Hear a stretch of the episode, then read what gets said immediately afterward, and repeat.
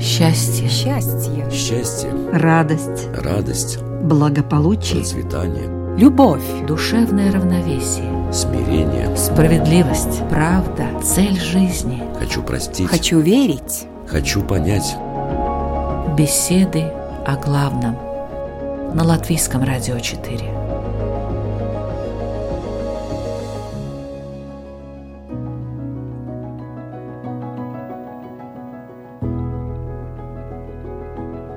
Хочется найти такое дело, чтобы душа пела. Так наверняка думают многие, но не у всех это получается. Почему? Потому, наверное, что не задумываемся мы о том, что такое душа. Можем ли мы ею управлять? Что такое полет души? И главное, каковы задачи души в этом мире? В программе «Беседа о главном» мы изучим эти вопросы.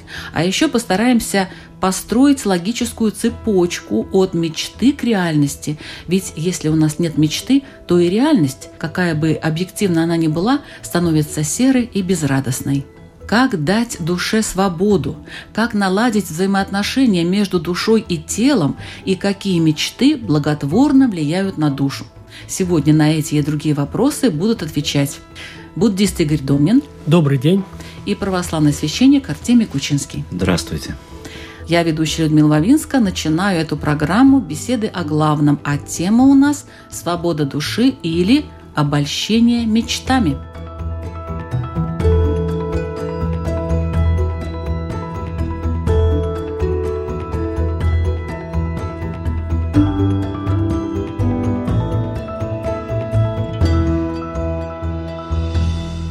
Уважаемый Игорь, кому принадлежит душа? Вот такой вот сразу в лоб вопрос. Кому принадлежит наша душа?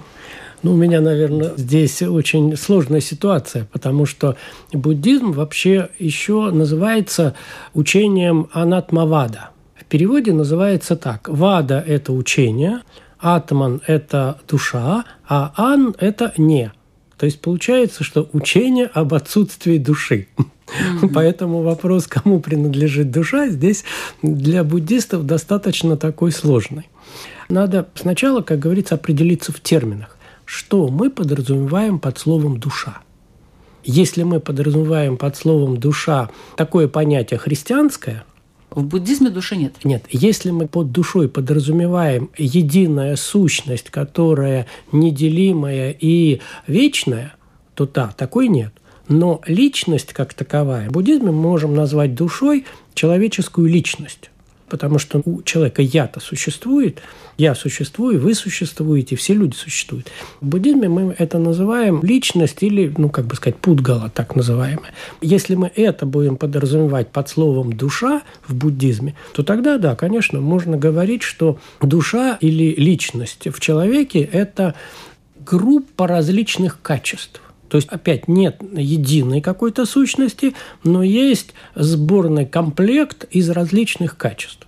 Эти различных качеств обычно пять берут.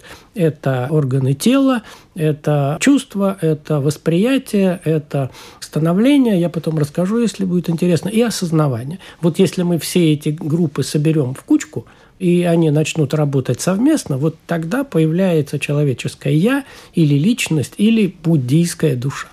Интересная позиция и теория. А в христианстве? Немножко все проще. Душа для христиан это то, что Бог вдохнул в первого человека, когда его сотворил, Адама. Душа – это то, что дает человеку жизнь. Нет души, и тело не будет иметь жизни. Ни чувств, ни мышления. И вы спросили, кому она принадлежит.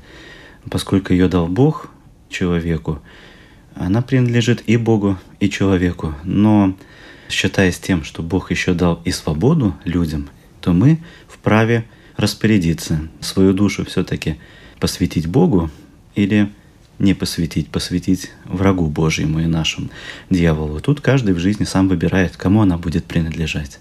А вот это как, если можно представить в качестве какой-то лестницы, например, внизу там самое плохое, что может быть для души, а наверху самое хорошее.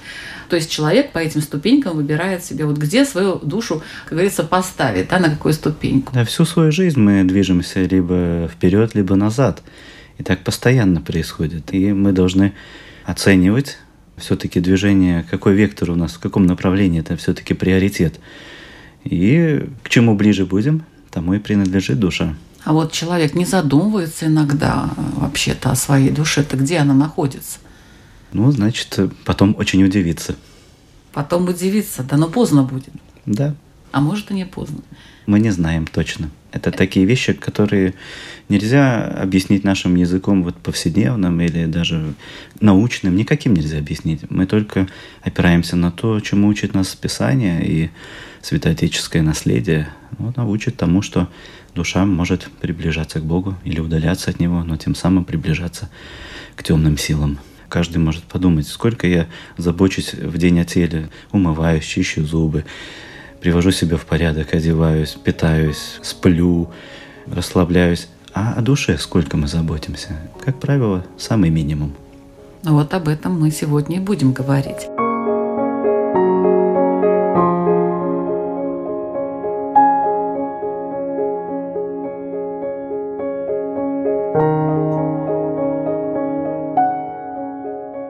Я понимаю, что в буддизме человек может управлять своей душой и очень даже так серьезно управлять.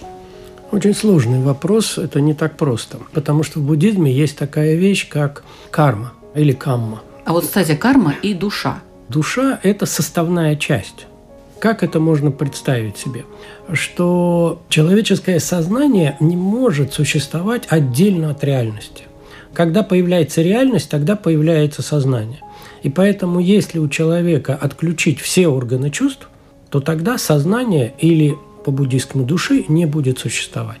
А органов чувств по буддизму шесть у человека. Ум считается тоже органом чувств. И поэтому, когда мы засыпаем там в глубоком сне, то человек пропадает.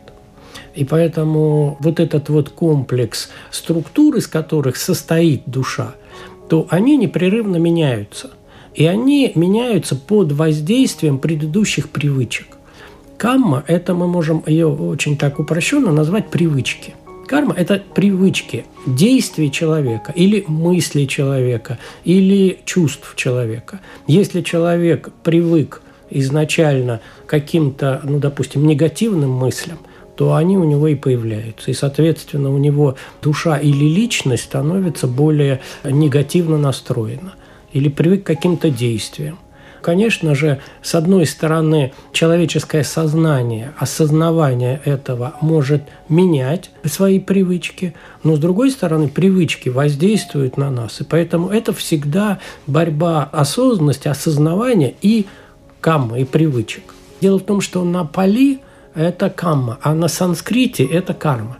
У меня буддизм Тхеравада, а буддизм Тхеравада, он основан на языке пали, а не индуистском санскрите. Поэтому камма. Поэтому мне привычнее называть больше камма.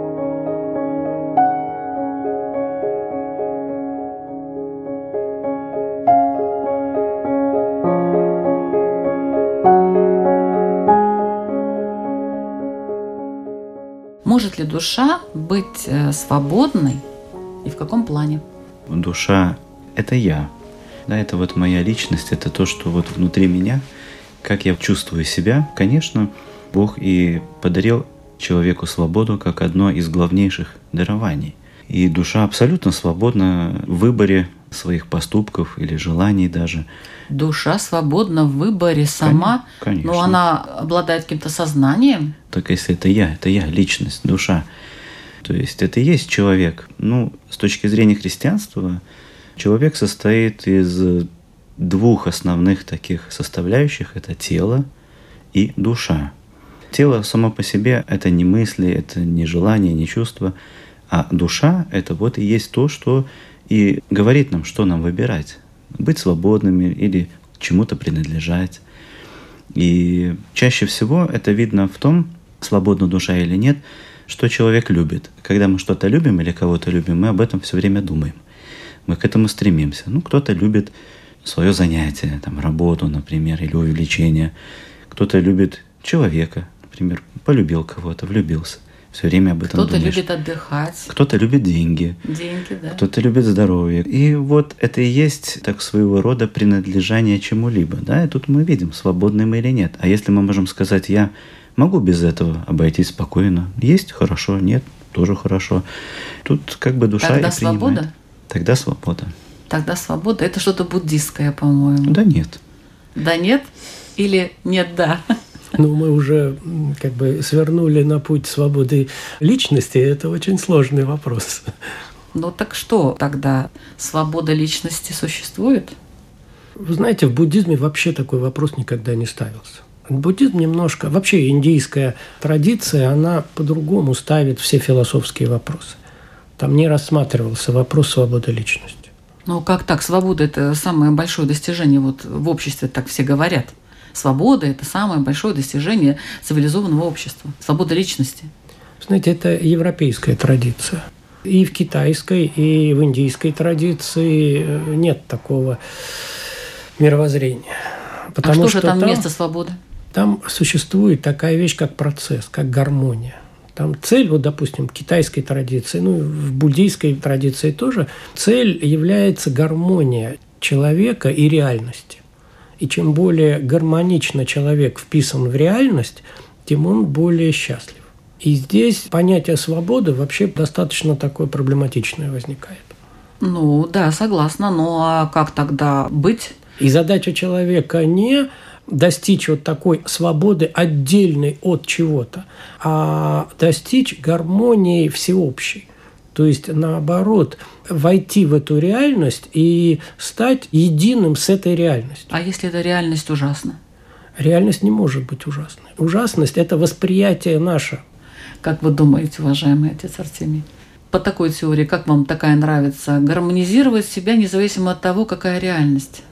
Мы должны к этому стремиться. Если внутри человека есть гармония, то он на реальность смотрит, э, опять-таки, с рассуждением. Потому как многое нам в жизни приходится принимать, зависит это от нас или нет.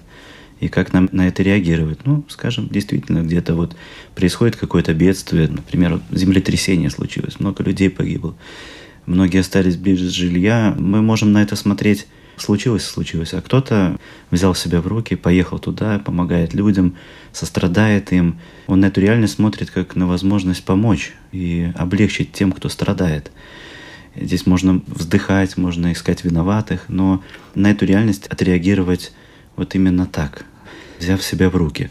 Также можно и, когда все хорошо, перерадоваться можно, да, здесь тоже нужно иметь воздержание какое-то, то есть гармония внутри себя человеку дает разумно оценивать происходящее. Если у нас внутри кипят страсти, то мы на все смотрим с точки зрения собственных страстей.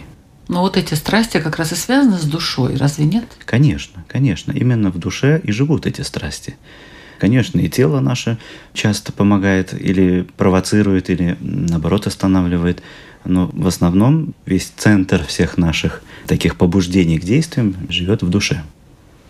Ну, в таком случае, в чем заключается полет души? Это, скорее всего, вдохновение, наверное. И такое вдохновение может в жизни каждого человека случаться. Ярко выражено это у художников, композиторов, архитекторов, поэтов. И действительно, они творили свои произведения и творения, именно имея такой вот полет души. Ну и простой человек может это ощущать, имея какие-то в душе таланты. Как мы знаем, у каждого из нас есть какая-то своя способность, своя чувствительность к каким-то определенным ситуациям в нашей жизни. Полет души может быть просто гуляя на природе, слушая пение птиц, радуясь солнцу. Кому-то нравится дождь, кому-то нравится снег. И когда душа испытывает такое как бы вдохновение, может быть, эйфорию, вот это и называется полетом души мы можем назвать полетом души высшее состояние гармоничности с реальностью и с временем. То есть, когда человек попадает в такую ситуацию, когда он вот наиболее близок к той реальности, которая есть, и вместе с ней живет в ее времени. Здесь надо обязательно учитывать еще не просто пространство как реальность, но и время. И тогда, если человек попадает в эту ситуацию и гармоничен со временем, то он обычно принимает очень верные решения. Он может видеть очень много того, что не может видеть под влиянием эмоций, под влиянием страстей. И когда он попадает в эту гармоничную ситуацию, то тогда появляются такие вещи, как мы говорим, вот гений Пушкин, как он предвидел что-то. Спроси у него, а почему ты это вот написал? Он не, не скажет. Потому что в этом полете существования он вышел за пределы такого обыденного времени, он вошел в мировое время. И, соответственно, он предвидел то, что будет в будущем.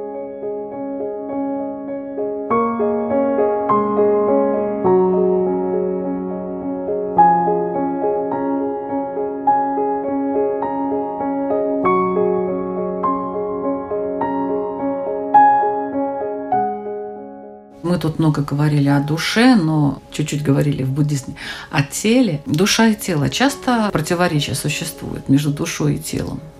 В идеале они должны находиться в синергии, когда тело не противоречит своим требованиям по отношению к душе. Ну и душа иногда не должна все-таки мучить тело, потому как вот в учении христианском есть такое значит, понимание, что по слову Спасителя Христа мы ждем все и ожидаем воскресения мертвых. То есть, когда наш мир прекратит свое существование, воскреснут все-все-все люди, начиная от Адама.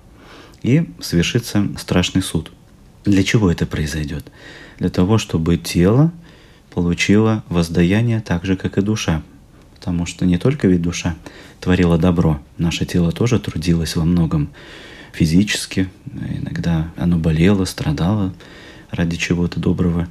Но и также не только душа грешит, но и тело участвует в каких-то грехах. Поэтому вот это полное воздаяние получает человек целиком, потому что не только душа это человек, не только тело это человек. Но 99 и больше процентов, к сожалению, мы констатируем, что душа и тело находятся в полном разладе. Иногда душа желает правды, какой-то искренности, такой праведной жизни, а тело наше говорит, нет, я вот не хочу, мне надо другое. Ну, бывает и наоборот, когда наше тело не способно даже грешить, у нее нет на это сил и здоровья, но душа требует. Вот в таком состоянии сейчас и находится человек после грехопадения, и ведя духовный образ жизни, человек восстанавливает эту гармонию, насколько это возможно, но с помощью Бога только. Ну, в буддизме, как я уже говорил, тело – это часть того, что мы называем личностью.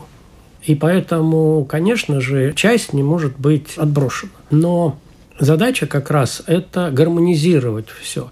И единственное, мы развитие сознания получаем только через тело. По-другому мы не можем получить, потому что мы получаем все через органы чувств. Для того, чтобы нам развить наше сознание, нам сначала надо получить знания. Знания мы получаем через зрение, через слух, через ум. И если у нас не будет тела, то мы, соответственно, не будем никуда. Что же первично в таком случае? Что же первично вот э, в вашей структуре личности? не существует первично. Есть знаменитое, что определяет, что первично бытие или сознание. Так вот, идеалисты говорили, что первично сознание, вторично бытие, а материалисты говорили сначала бытие, а потом сознание. Буддизм говорит, что это две вещи, они взаимообусловлены. И бытие определяет сознание, и сознание определяет бытие. И сознание определяет функционирование тела, и тело определяет функционирование сознания. Почему же там есть такие противоречия? Довольно часто у людей возникают противоречия между душой и телом. А почему мы говорим, что внутри души тоже противоречия? возникает, потому что одна душа хочет, чувства часть, хотят одного, да. а восприятие хочет другого, сознание хочет одно, а чувствах, допустим, мы хотим съесть торт, но это не желание тела, это желание ума. Потому что тело, если бы ему позволили, оно бы ело то, что ему полезно тело не будет есть вот это вот э, жирный торт, потому что оно вредный. Это функция нашего ума. Это мы под влиянием эмоций каких-то, э, привычек привыкли есть вот этот торт. И поэтому мы хотим его есть. Но мы с помощью сознания мы тоже понимаем, что его нельзя есть. И поэтому противоречия внутри сознания. Достаточно редко противоречия идут между чисто телом и сознанием. В основном это все внутри умственной разборки.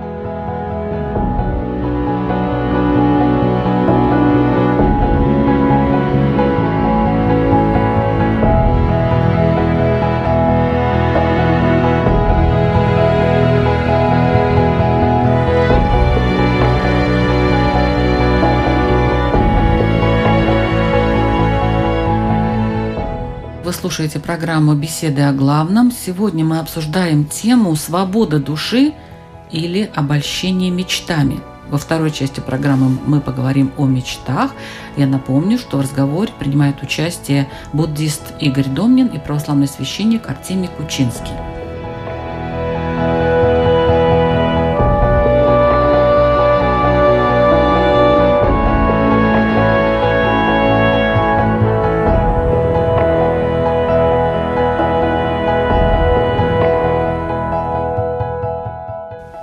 Человек не может жить без мечты, уважаемый Игорь, или может? Может. Может? Может. Но Ну, это ну, гру- грустное Ну, существование. нет? грустно, да. То есть мечта это как необходимая часть э, мышления, жизни, развития. Это один из таких мотиваторов, которые движут человека в каком-то направлении. А что в христианстве говорят о мечтах? Это хорошо или плохо, уважаемый отец Артемий?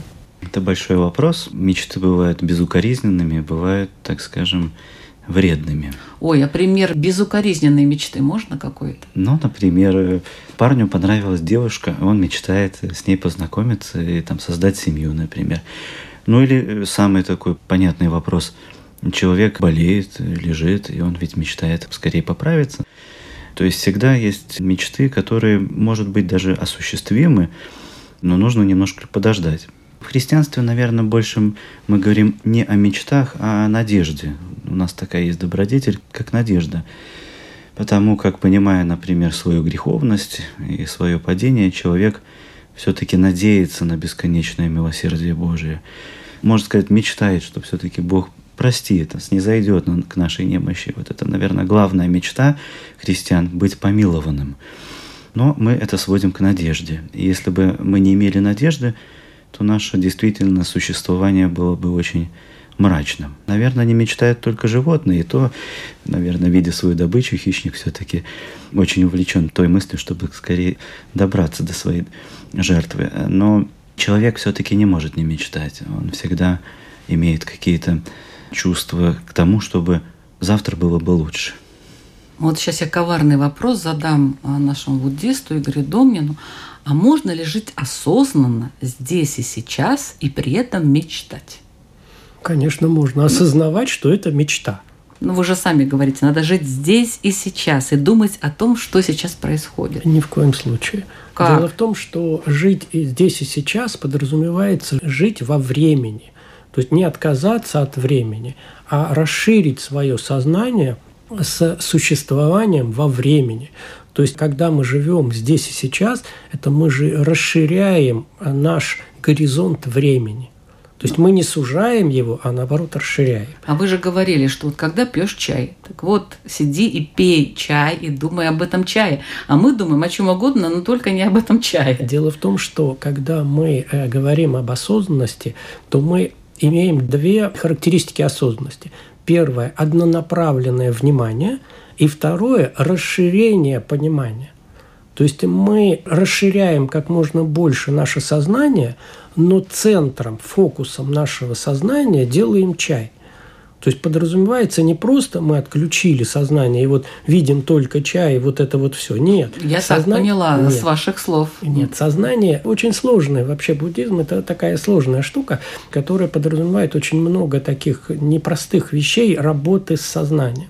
То есть, когда мы говорим здесь и сейчас, то это мы расширяем как можно сильнее сознание, но при этом очень сильно сужаем фокус внимания.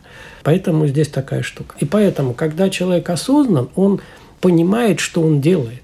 И у человека есть мечта, но он понимает, что это мечта.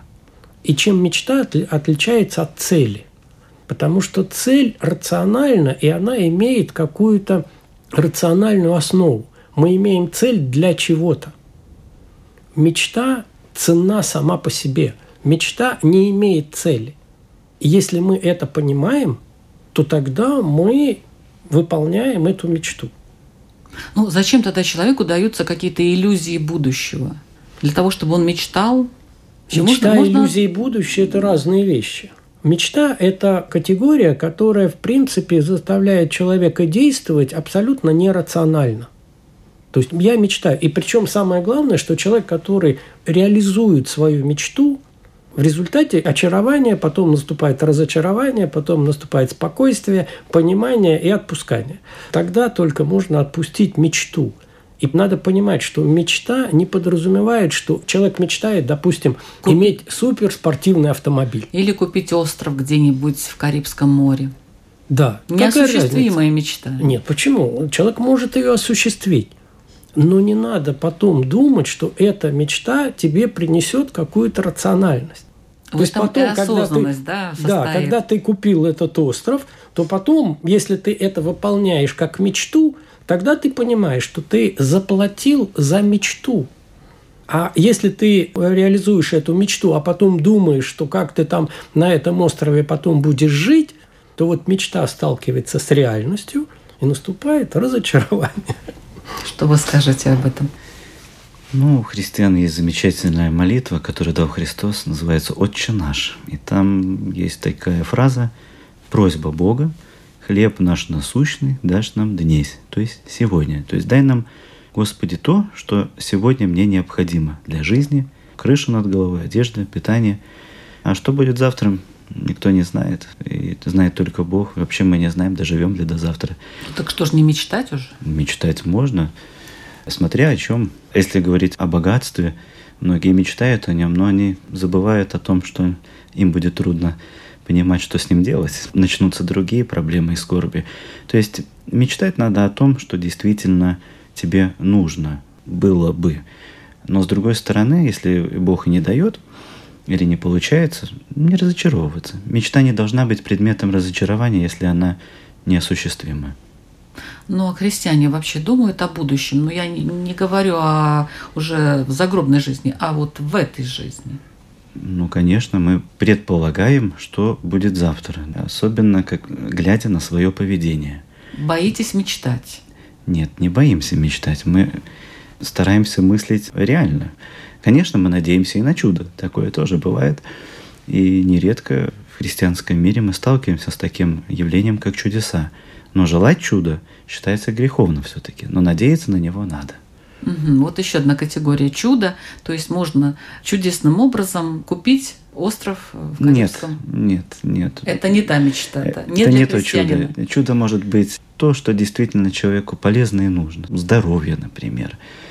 Выход с какой-то сложной ситуации, безвыходной ситуации. Такое тоже бывает, когда вот все рушится, ничего не получается, и в одно мгновение все становится на свои места.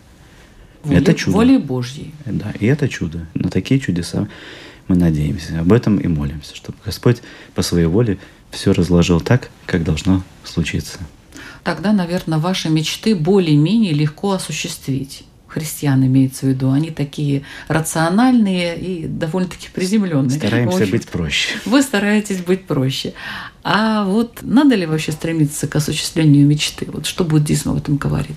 Не надо, но не надо? С одной стороны не надо, с другой стороны надо. Потому что мечта – это такое состояние, которое возникает у человека вне зависимости от него обычно. И поэтому я говорю, мечта – это не рационально. Если это рационально, то это цель. Мечта нерациональна. И поэтому иногда мечта сжигает человека. И мечта настолько сильная, что человек не может существовать без стремления к этой мечте. Поэтому, конечно, в идеале лучше от мечты избавиться. И избавляться здесь можно несколькими способами. Первое, допустим, это представить, что она уже осуществилась. Можно мысленно мечту реализовать. Ну, сидишь там и представляешь, а вот уже все, я уже купил остров, я уже на острове. Теперь возникает вопрос, а как сюда привезти стройматериалы для того, чтобы что-нибудь построить? И мечта разбивается о быт. А если все равно это не проходит, то тогда надо ее реализовать. Потому что только реализовав, мы можем от нее отказаться. Как я уже сказал, самая стандартная ситуация – это процесс. То есть это как? Сначала обольщение мечтой, потом разочарование, потом спокойствие, потом понимание и потом освобождение. И вот когда мы освобождаемся от мечты, то тогда мы по-настоящему достигаем счастья. Потому что когда мы мечтаем, мы что думаем? Мы думаем, а вот я сейчас достигну мечты и буду счастлив. Когда-нибудь достигну, да, и буду счастлив. Ну, даже если завтра я вот делаю все, и я достигну этого. И самое главное, что мечта и счастье – это одно и то же в сознании человека. И когда он достигает этого, он понимает, что это не является счастьем. И вот это отпускание – это тот урок, который человек и учил. Он может этот урок пройти либо мысленно, либо реально. На реальность ему понадобится гораздо больше сил, но и эффект будет больше. В общем, я разочаровалась тут в мечтах, но тем не менее у меня, кстати, на страничке в Фейсбуке написана такая фраза «У того нет сил, у кого нет мечты». Понимаете, мечта дает силы, дает желание жить, желание действовать. Если все наши мечты вообще убрать, осознать, что это ну, ерунда и все такое, ну а в чем смысл тогда? Чем смысл этой свободы? Мечта, мне так кажется, дает некую свободу для человека. Он может хотя бы помечтать о чем-то, неважно о чем, но хотя бы помечтать. И вот это дает ему какой-то импульс для того, чтобы жить, существовать, работать. Даже вот у него где-то эта мечта, пусть она никогда не осуществится, ладно, но она дает ему вот это вот ощущение неба, что он может летать. С одной стороны, это иллюзия свободы. Да, это это иллюзия иллюзия, того, конечно. что мы свободны в этом. На самом деле это привязанность. И настоящей свободы мы достигаем тогда, когда отпускаем мечту. Вот тогда мы становимся свободными. И тогда наступает состояние счастья.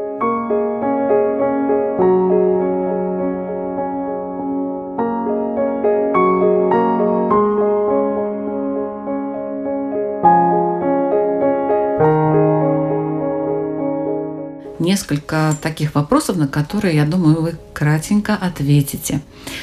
Хотя вопросы сложные. Каковы задачи души в этом мире? Уважаемый отец Артемий. Задача души – приблизиться к Богу, воссоединиться с Ним. Это самая главная задача. И вот вы говорили о счастье.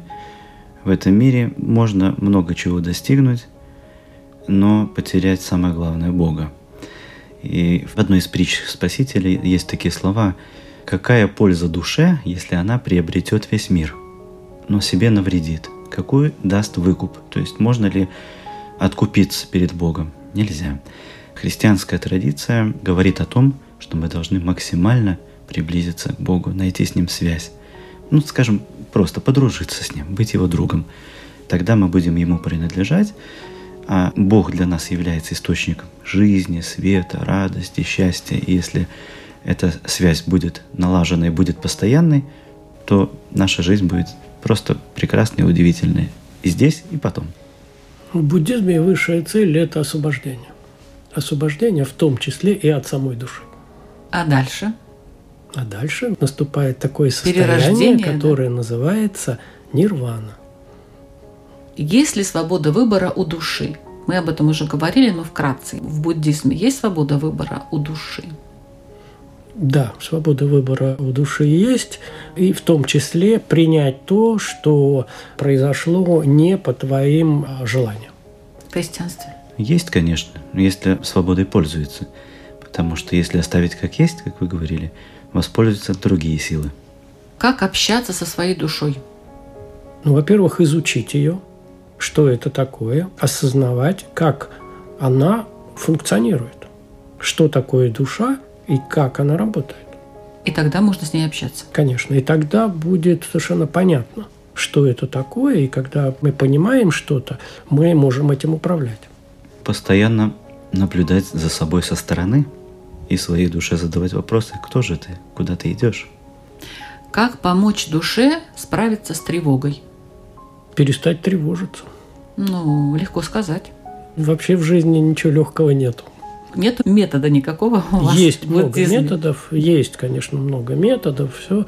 Но самый простой метод и и самый сложный – это просто перестать тревожиться. Задать себе несколько раз вопрос «ну и что?», да? Знаете эту методику?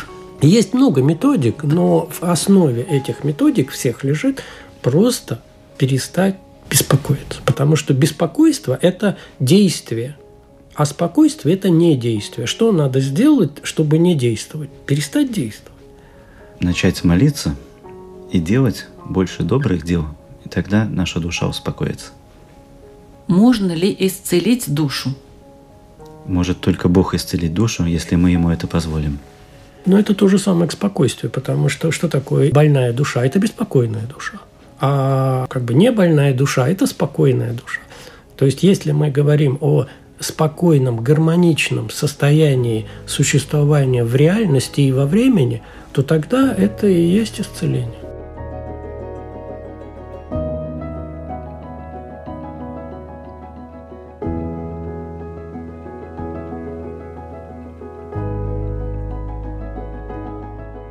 Спасибо большое за этот интересный разговор. Я говорю участникам программы «Беседа о главном», а это православный священник Артемий Кучинский и буддист Игорь Домнин.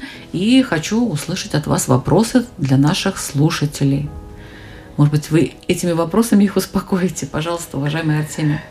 Ну, есть такое понятие, если человек не взлетает, то он падает. И всю свою жизнь к сожалению, только такое движение возможно. Не бывает у нас состояния покоя в нашей душе. Пусть даже в мечтах, пусть даже у нас высокие цели, и чем выше цель, тем выше мы взлетим. Но если у нас не будет никаких целей, перестанем, ну, хотя бы мечтать о хорошем, то будем падать постепенно. И вот у меня вопрос, а вы чувствуете, в какую сторону вы движетесь, вверх или вниз? Спасибо, Игорь. А я бы, наверное, хотел задать не вопрос, а такое упражнение, что ли. Когда мы говорим об отсутствии я, то это очень сложно воспринять вообще, потому что это такая, такая вроде бы как интеллектуальная задача. Здесь можно вспомнить такую практическую ситуацию, когда человек просыпается. И вот представьте себе, вспомните, уважаемые радиослушатели, когда вы просыпаетесь по будильнику утром, просыпаетесь на работу, вот вы спите – и вдруг вы чувствуете просто звон, просто звук сначала. И этот звук достаточно долго существует. Потом возникает вопрос неприятный звук. Возникает чувство. Возникает чувство неприятности. Оно просто чувство. И вы судорожно думаете, что такое неприятно, что это такое, что это вот такое, такое. Потом вы понимаете, что это дребезжание такое, это, или какая-то песня. И потом вы осознаете будильник или, или телефон там звонит, или что-то еще. И после этого вы чувствуете телефон, и вот в этот момент возникает «я». И только в этот момент вы начинаете понимать, что вам надо вставать, идти на работу или что-то еще. А до этого я не существовал. Существовал просто звук и просто телефон. Спасибо. Это была программа «Беседы о главном». Мы звучим каждую среду в 2 часа дня на Латвийском радио 4. Вы можете послушать программу в повторе по воскресеньям в 4 часа дня. Ведущая Людмила Вавинска. Всего вам доброго и берегите свои души. Счастье. Счастье. Счастье, Радость. радость, Благополучие. процветание, Любовь. Душевное равновесие. смирение. Справедливость. Правда. Цель жизни. Хочу простить. Хочу верить. Хочу понять. Беседы о главном. На Латвийском радио 4.